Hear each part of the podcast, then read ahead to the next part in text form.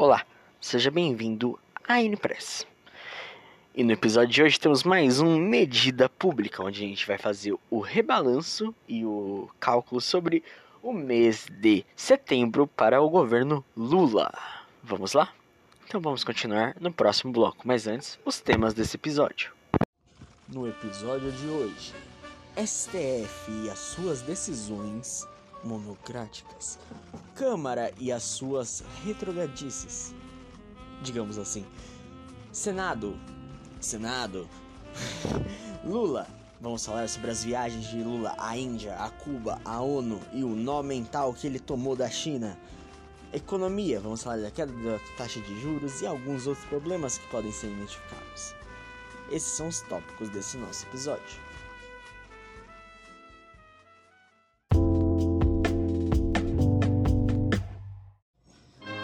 Começa esse episódio indo para o campo do Lula, das viagens do Lula. Esse mês ele fez algumas viagens, uma em nome do G20, indo para a Índia, onde ele iria assumir a presidência do G20. Ah, não, também tivemos a viagem dele, não, foi o mês passado, desculpa. Tivemos a viagem dele para Cuba, para o G77, que eu não sei nem que porra é essa, mas ele foi. E logo em seguida ele foi para ONU. E no meio desse tempo teve um ciclone no Rio Grande do Sul em que o filho da puta nem apareceu. Hum. E uma coisa muito interessante que eu quero comentar sobre esse assunto do ciclone no Rio Grande do Sul é o ódio que as pessoas deram na primeira dama. Gente, eu não sei o que acontece que em alguns casos o povo é mais leão com a primeira dama do que com o presidente. Era assim com o Bolsonaro, é agora com o Lula. Por mais que a esposa do Bolsonaro e do Lula tenha uma diferença muito grande, porque a esposa do Bolsonaro não se metia na política, enquanto a esposa do Lula se mete. Não, a esposa do Lula ela é um pouco patética mesmo.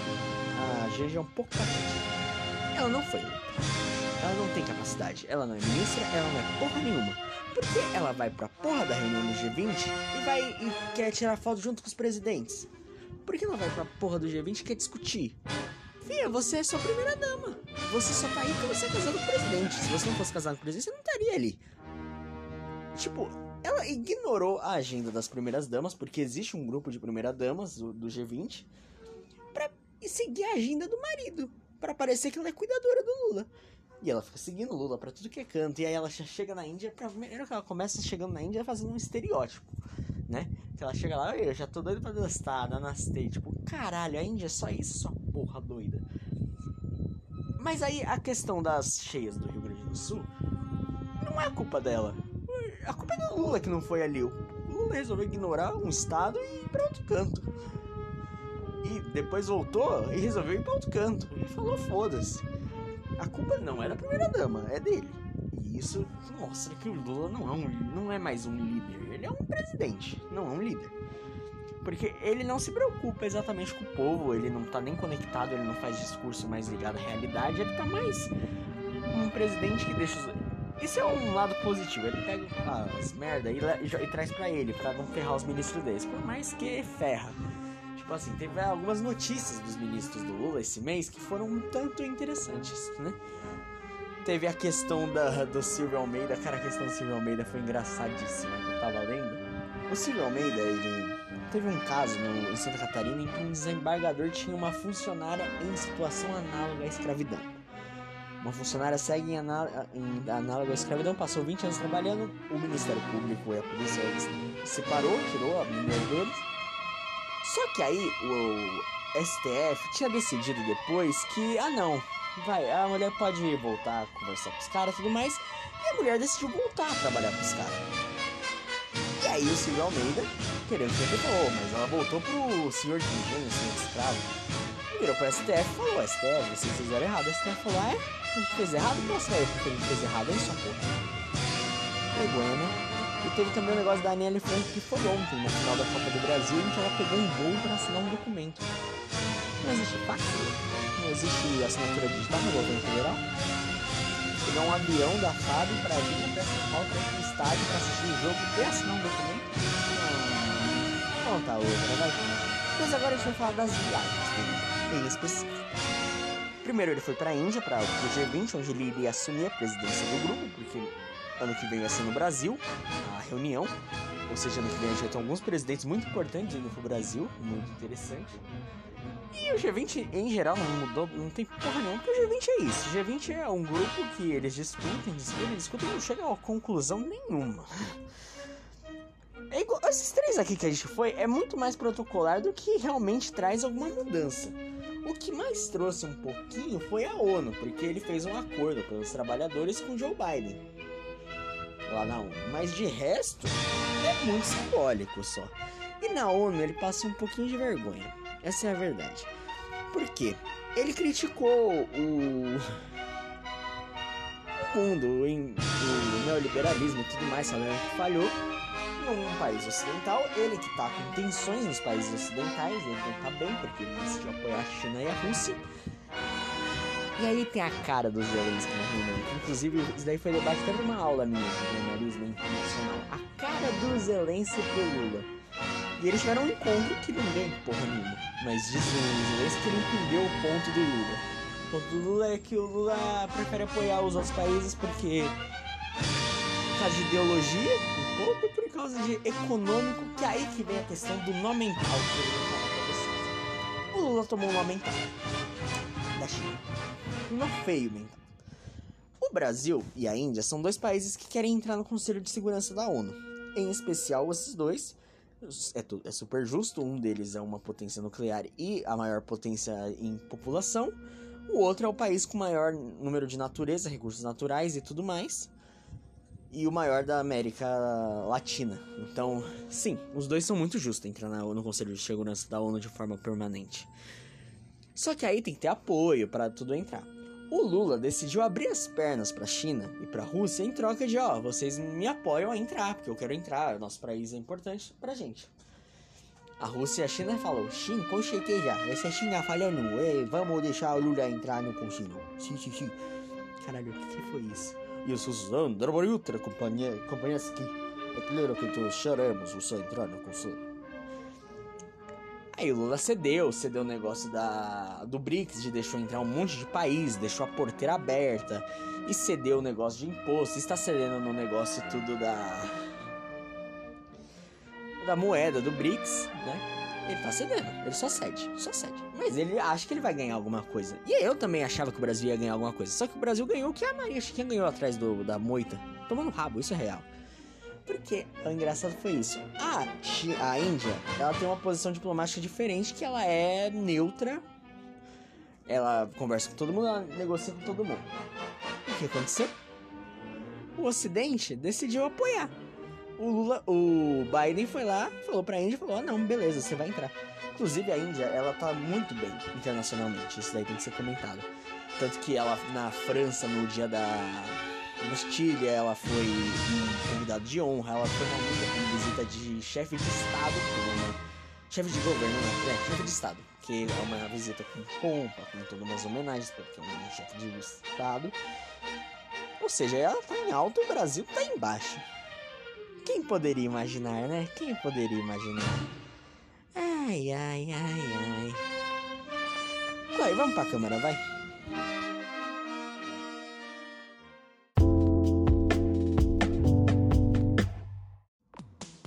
Aproveitar esse bloco da câmera para falar uma medida editorial que a empresa está tomando, que é não falaremos mais do Bolsonaro no medida a não ser que ele faça alguma coisa muito relevante. Caso contrário, notícias que envolvam ele, a família dele ou qualquer coisa do tipo, se não tiver relevância nacionalmente ou não tiver um cunho de ultimato, né, tipo uma denúncia, uma coisa do tipo, a gente fala. Porque eu tô vendo que todos os meses a gente tem que falar do Bolsonaro, sendo que o Bolsonaro deixou de ser presidente, e isso é um ponto que eu tenho que ressaltar: o Bolsonaro deixou de ser presidente. E a maioria das notícias são muito mais para queimar ele e tirar o foco do governo do Lula. Inclusive teve um momento, acho que no mês passado, que o que um jornalista da Globo ligou para o governo pedindo, ah, e aí, quais são as informações do da semana, que o governo quer pautar, e que o governo respondeu, ah não, trabalho de vocês é muito difícil, eu vou deixar vocês focarem no Bolsonaro. Cara, o governo não tem que fazer essa escolha, o Bolsonaro já passou. Então o que eu vejo é, eles querem queimar o Bolsonaro, o Bolsonaro já tá inelegível, o Bolsonaro já não serve pra porra nenhuma na política nacional. Então, a partir de agora, na N, pra gente não comenta mais do Bolsonaro. Agora vamos pro, pra Câmara dos Deputados. A Câmara dos Deputados esse mês que tocou-lhe o caralho pra, pra, pra, pra nação. Tocou-lhe o caralho pro país. Porque teve, tem dois momentos que eu fiquei tipo, que porra é essa, Câmara dos Deputados? Que é o que eu vou citar aqui. E do Senado eu não vou falar nem nada, porque o Senado é o Senado. O Senado do Brasil ele é bem inútil. Ele tá muito inútil. Porque o Rodrigo Pacheco, vou falar que o Rodrigo Pacheco é o famoso faz nada. Eu vou citar ele na ONU. Na ONU, o presidente Rodrigo Pacheco tava sem reação. De braços cruzados e apenas vivendo. E é isso que o, que o Senado tá fazendo, apenas vivendo. Mas a Câmara dos Deputados ela tá mais ativa. E eu quero falar da mini reforma eleitoral. É, porque quando a gente menos espera, vem a, vem a Câmara dos Deputados e enfia uma piroca de 10 centímetros na nossa bunda. É, a mini reforma eleitoral que foi aprovada com uma ampla maioria, com tanto gente da direita quanto da esquerda votando, mudou umas questões no negócio eleitoral que se tornou mais frouxo, digamos assim. Ele tira diversas garantias, ele muda a maneira como as contas são prestadas e como o dinheiro poderá ser gasto pelos partidos. Muda negócio de cota para as minorias, né? Porque tem cota para mulheres, cota para negros e tudo mais. Mudou uma monte de parada que, se aprovados até outubro no Senado e sancionado pelo presidente, já vai valer na próxima eleição, ou seja, do ano que vem. E caralho! Caralho! É, eu vou aproveitar que a gente tá falando da eleição do ano que vem. Ano que vem a gente vai ter um, um parte especial no, aqui no nosso programa que vai ser para focar nas eleições de prefeito de São Paulo. Ah, mas por que de São Paulo? Porque eu sou de São Paulo. Ponto. Não preciso comentar mais nada. Bingo. e, cara, o, a, a, Câmara, pra fazer o bem, ela não serve, né? Mas pra fazer o mal, é impressionante. Os deputados são impressionantes. Olha, meus parabéns. E além disso, tem um negócio da, de um projeto que quer acabar com o casamento gay. Mano, já foi aprovado o direito. Um negócio que a gente entende e que no direito, em qualquer questão, entende é: um direito dado você não retira. Ponto. Ah, você deu o direito? Não retira. Isso daqui vai ser até um pauta importante pro negócio do STF. Se você dá um direito, você não pode tirar. E não faz sentido você tirar. E aí tá uma luta no Congresso porque os conservadores que não servem pra porra nenhuma querem tirar isso e. Ah, sério, gente. Você vai perder tempo nisso? Vamos agora mudar de assunto, vai. Câmara dos Deputados, vamos tomar no. Se eu pudesse dar um prêmio de incompetência, não sei se para quem eu dou, porque eu, esse mês foi uma bosta na política nacional. Vamos pra economia, vai.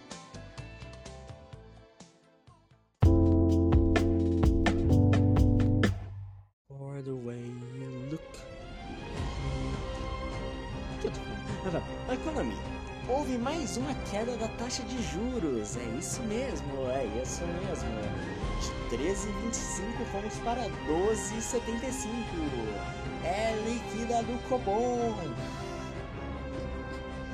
É, o Copom tá baixando a taxa de juros, já era esperado, mas me dá medo, me dá medo, medo. Que eu vou falar que o Brasil tá numa bolha econômica ferrada, gente. Você analisa os números do governo, tem déficit muito grande, que a gente não sabe o porquê tem um déficit tão grande.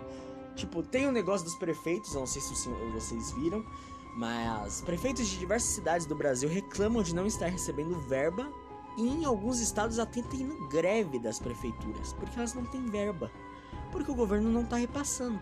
Mas o governo está com um déficit de mais de 60 bilhões. O que diabos está acontecendo? Nas contas públicas. A gente não sabe. E aí tem o negócio dos impostos que não tá dando muito certo. Diga-se de passagem, você vê é engraçado essa parte do imposto para importações, que é o que todo mundo tá lembrando, né? Todo mundo tá falando, ai, achei, ai, achei. O jeito que o governo fez foi muito engraçado. O governo colocou a pica no rabo de todo mundo, com impostos muito altos, de mais de 60%, pra todo mundo falar, meu Deus, eu tô sendo taxado em 10 reais numa coisa que eu paguei um real, caralho, que isso?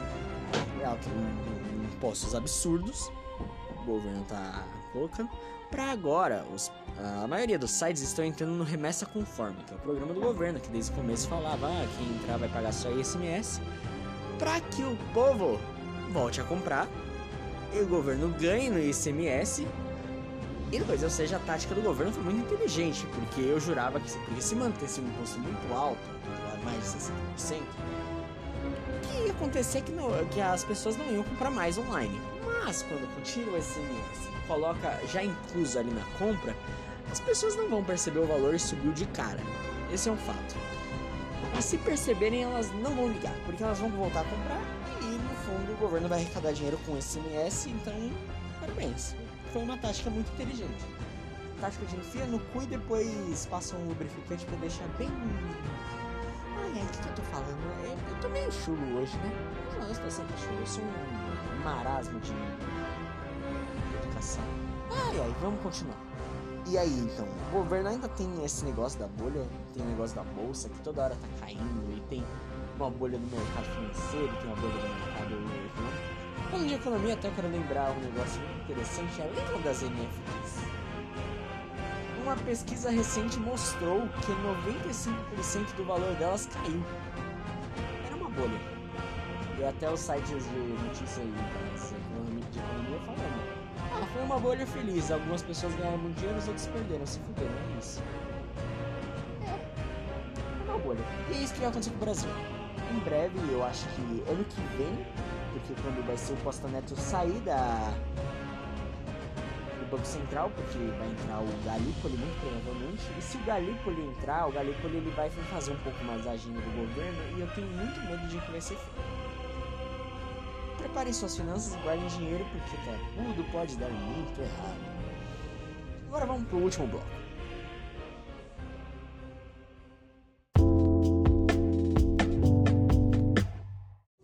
Chegamos no último bloco, aquele bloco que a gente sempre fala e que é aquele momento para você ficar com raiva de viver num país chamado Bostil, Brasil no caso, que é o Supremo Tribunal Federal.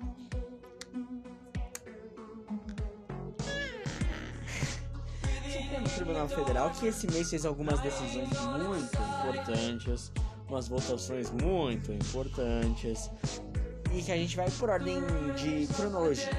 Começando pela ordem de cronologia, a gente tem a maconha. O governo, acho que mês passado eu já tinha comentado isso. Foi um negócio até do Zanin, mas o governo continua as votações pela maconha, elas estão em vista agora, porque o André Mendonça está tentando segurar muito provavelmente vai passar, isso é óbvio, né? Que é o diminuir a punição para o porte da maconha, não tem a ver com tráfico, o tráfico mantém. E, gente, eu vou ser sincero, não é caro isso, porque não faz sentido nenhum. E eu já vi até a polícia falando isso.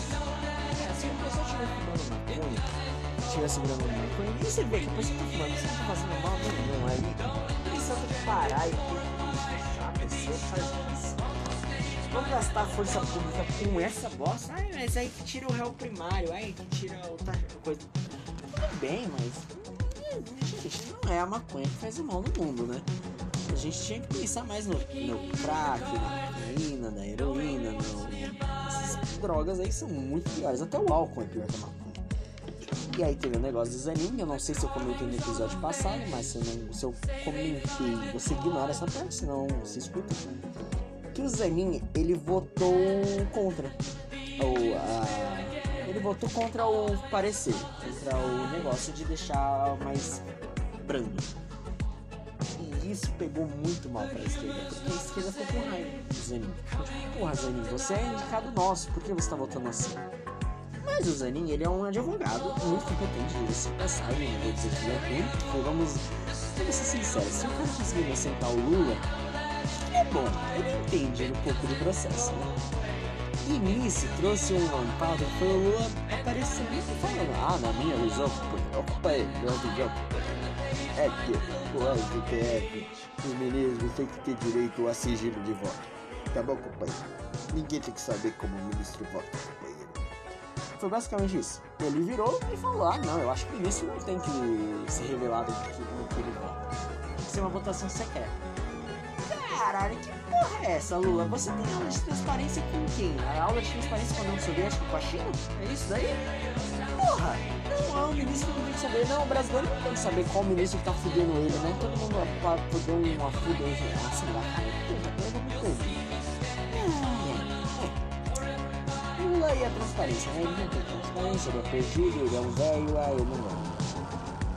Continuando na ordem cronológica, temos a questão do marco temporal. Porque a Câmara tem que decidir um negócio, só que aí o STF falou: não, não, você não vai decidir, não, eu vou decidir. Foda-se, foda-se que a votação passa pela Câmara e pelo Senado vai direto pra mim, porque se eu aprovar é força de lei. Se fuder. E baniu o marco temporal, que tinha sido aprovado pela Câmara e que ia ser aprovado pelo Senado.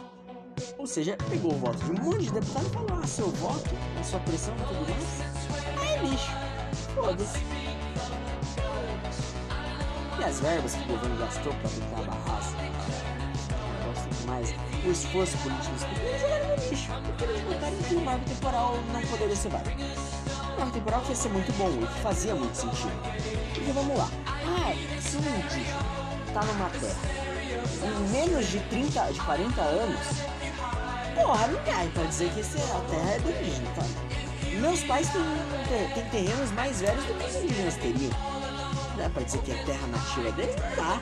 Se os caras não estão morando ali há muito tempo, há mais de 40 anos, não é deles, caralho. E isso que era o marco temporal dizia. O marco temporal dizia que se que todas as terras indígenas poderiam ser demarcadas tendo em vista a ocupação deles até o dia da proclamação da Constituição, foi lá em 89.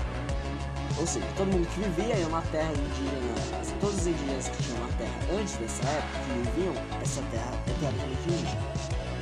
Mas de, terras que depois foram ser abrigadas por indígenas não são indígenas. Isso aí que tá querendo dizer. Porque se for desse jeito, digamos assim, o indígena invade uma propriedade rural. Que até 1989 era uma terra rural. E eles invadem e decidem morar ali. Segundo a lei se o marco, o marco temporal não está aprovado agora, então, se os indígenas pedirem, pode ser transformado numa reserva indígena, sendo que não era uma reserva indígena, era uma terra produzindo, produzente. E essa era até a questão que o agro queria ter ideia, porque eles querem ter segurança legal, segurança jurídica, que não tem. Porque o STF falou, não, eu sou amigo dos índios. E Uga Buga. Caralho, que, olha, eu sou meio doido da cabeça. Agora a gente vai pro último tópico. Agora é um momento depressivo. É bem depressivo. É muito triste que eu vou falar. Mas a gente vai trazer fatos aqui vai ser um pouquinho mais complexo o nosso debate. Eu não vou fazer tanto palavrão porque é bem importante que eu vou contar.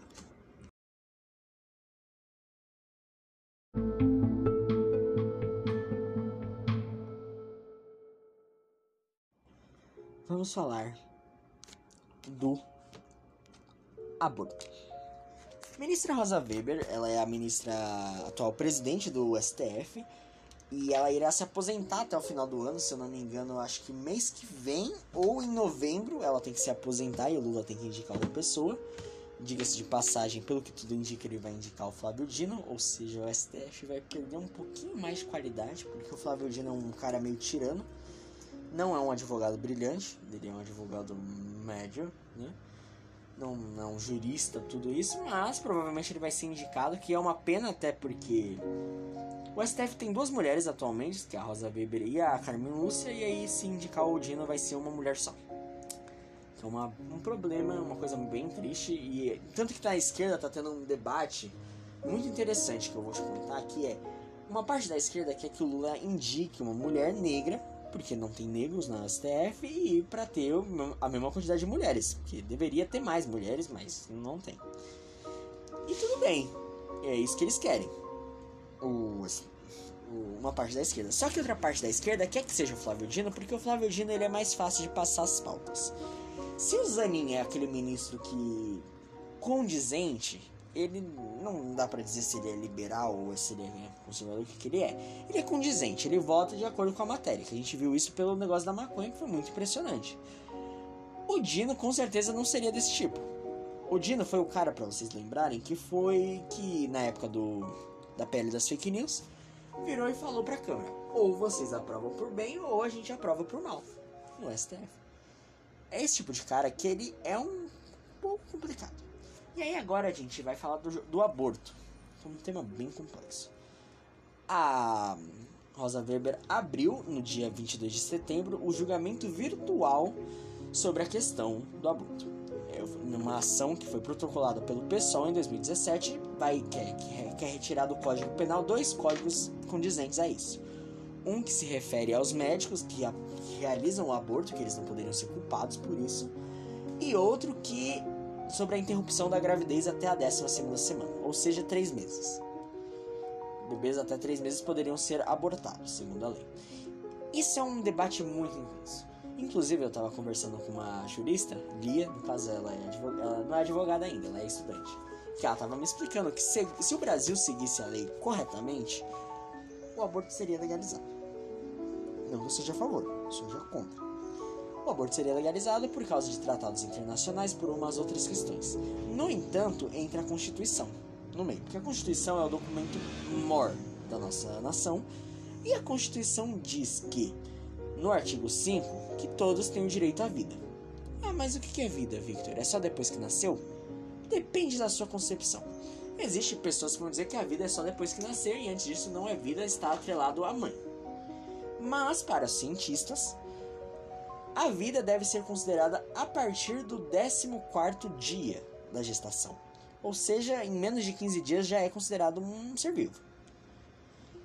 E ele já começa a ter uma estrutura e com 3 meses ele inclusive já tem forma humana. Ele já tem forma de feto. Ele já tem uma forma parecida com um bebê. Tanto que tem uma imagem muito bonita, que foi de um bebê que nasceu muito prematuro, mas muito mesmo. Ele viveu pouquíssimas horas, acho que menos de uma hora, mas ele ficou no mundo exterior e que mostrou para o mundo, ó, existe. A vida ela existe e ela tá ali. E essa é a questão do aborto e tal. O STF quer retirar isso. Até o momento só temos um voto, que é o da, que é da Rosa Weber, que ela votou a favor. Então, uma questão que está me deixando muito interessante é a falta de pressão do, das, das instituições, né? Porque deveria ter muita gente pressionando. Muita gente. Cadê os conservadores? Cadê a igreja católica e a evangélica e a judaica e todas elas que são contra isso? Bom, a igreja católica eu posso dizer que ela mandou a CBB, CNB, colocou que o mandou uma nota falando que é um erro reabrir esse julgamento, que já deveria ter mantido do jeito que tá. O Congresso fez uma pequena coisa, eles querem que vá para plebiscito, porque aí vai pegar a vontade popular. E aí entra a vontade popular, que tem uma pesquisa que diz que 70% dos brasileiros querem que o, eh, o, aborto se mantenha do jeito atual. Mas, e 26% acreditam que o direito deveria ser expandido. A mesma coisa é para maconha, inclusive. Teve uma pesquisa que mostrou que 70% dos brasileiros são contra a maconha para uso é, educativo, não, é recreativo. 70% é contra, o resto 30 é a favor, mas o resto é contra. O resto fala não, não tem só no máximo para uso medicinal, de fato não tem o que dizer. Maconha como medicina é uma das melhores medicinas que tem. Isso mostra até que, porra, o nosso país é conservador. Todo mundo é conservador. Ninguém quer isso. Mas cadê as igrejas? Cadê os fiéis? Os políticos que não estão querendo fazer nada? sobre isso. Essa votação vai passar no STF porque o STF não está tendo pressão de ninguém.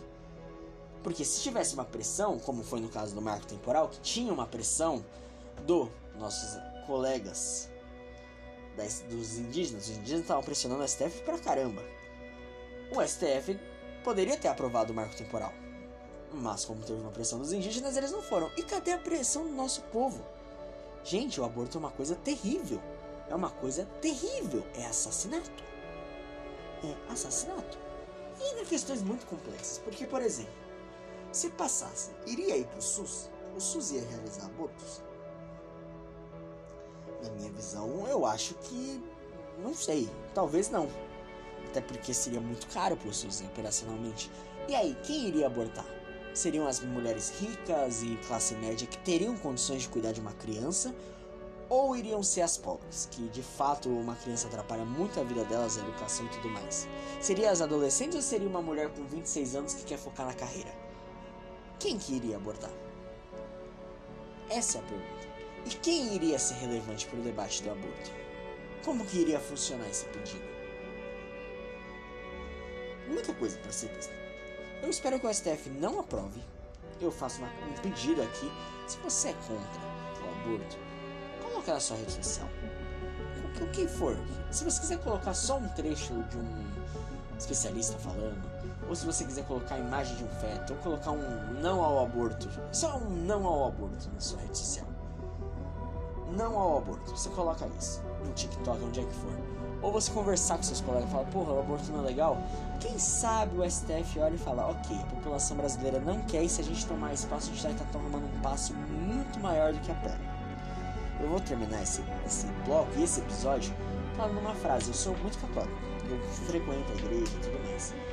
E um dia eu tava lá com o padre e o padre falou assim: no futuro devem aprovar o aborto, devem aprovar a eutanásia, devem aprovar um monte de coisa. O ser humano quer se brincar de Deus. Quer decidir quando uma pessoa pode nascer e quando uma pessoa pode morrer. Coisa que não deveria ser direito de nenhum ser humano decidir, mas é o que querem. A pergunta é: até quando vamos ficar impotentes? Ou vamos tentar se achar tão superiores para definir isso? Porque depois que isso coisa é um passo que não pode dar para trás, porque como eu disse no bloco da Câmara, direito dado não pode ser retrocedido. Se for dado o direito ao aborto, não tem volta. Não tem volta. Acabou. OK? Meu nome é Victor Gonçalves e você escutou Medida Pública aqui na N-Press. Até a próxima.